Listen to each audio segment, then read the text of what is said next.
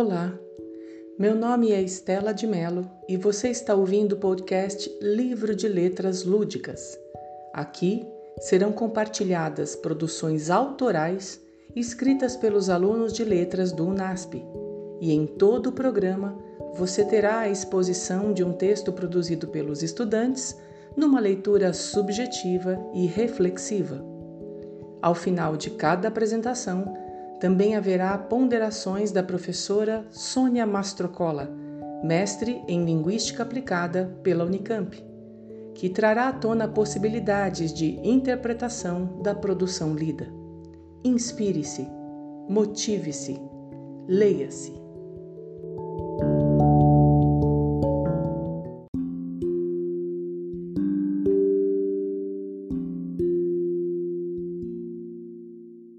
Voo da Liberdade, por Pitaluga.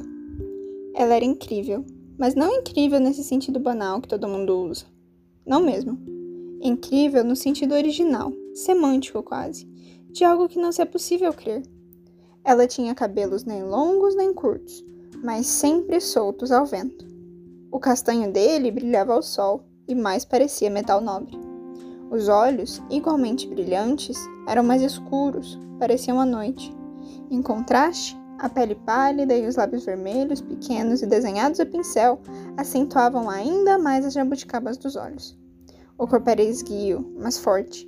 Era ágil. Conhecia na subida para o Machu Picchu, de mochila nas costas e semblante relaxado.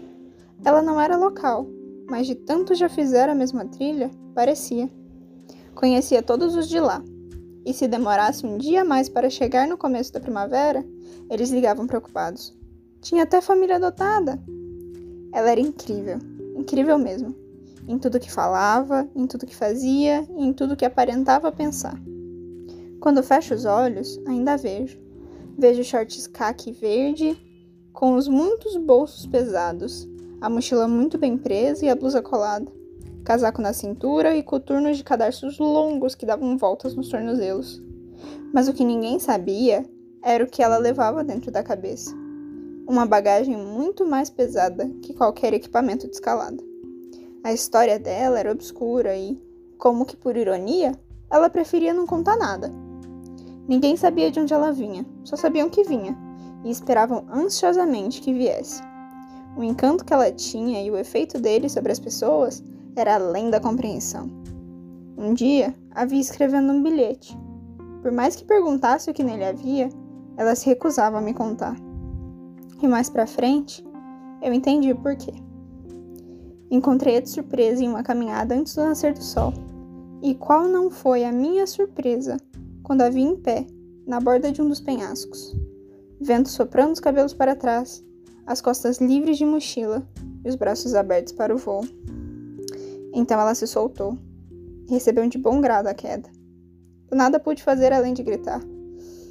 Ouvi o eco do corpo sem vida que encontrava o chão. De volta ao acampamento, o bilhete no travesseiro dela e a explicação que aquele foi o voo da liberdade que ela tanto ansiava.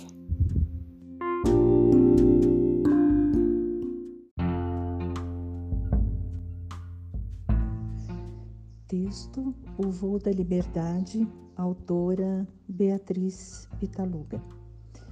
O texto da Beatriz é uma narrativa forte, evoca uma reflexão a respeito da existência e do valor da vida. E também apresenta um conflito entre o ser e o parecer que é aquilo que todos nós, como seres humanos, enfrentamos. É, quem é que realmente conhece a essência de uma pessoa?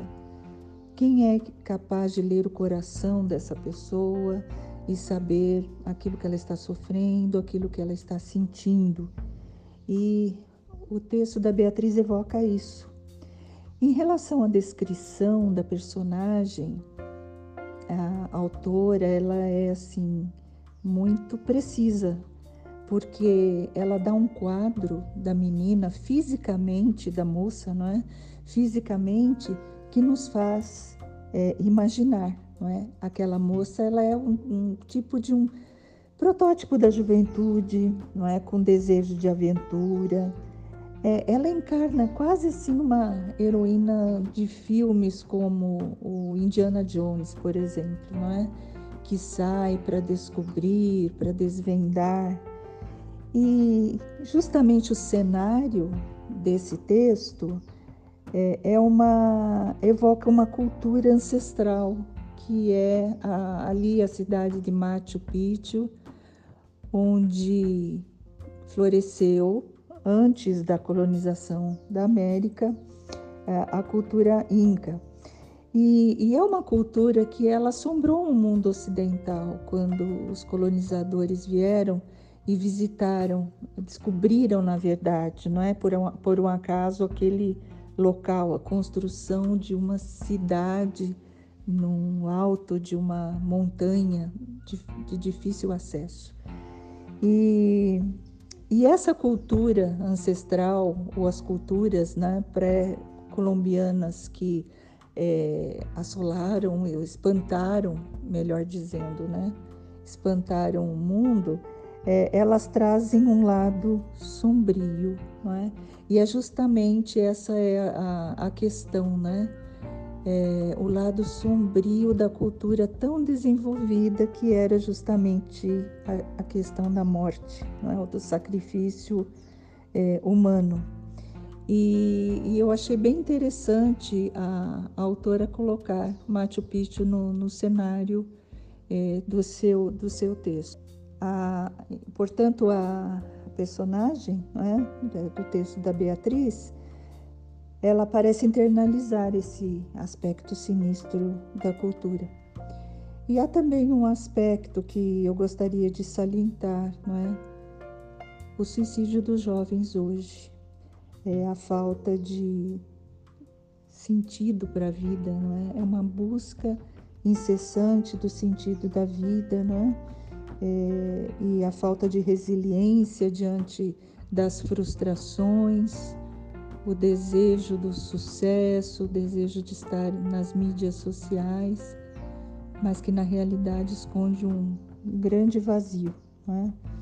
Então eu creio que o texto da Beatriz, que realmente ele nos, nos leva, nos conduz a uma reflexão sobre essa questão existencial, é, ela nos leva então a essa, essa necessidade de a juventude construir um sentido para a vida e não desistir tão facilmente, não é, desse dom maravilhoso que é a vida, como se isso fosse o, o voo da liberdade.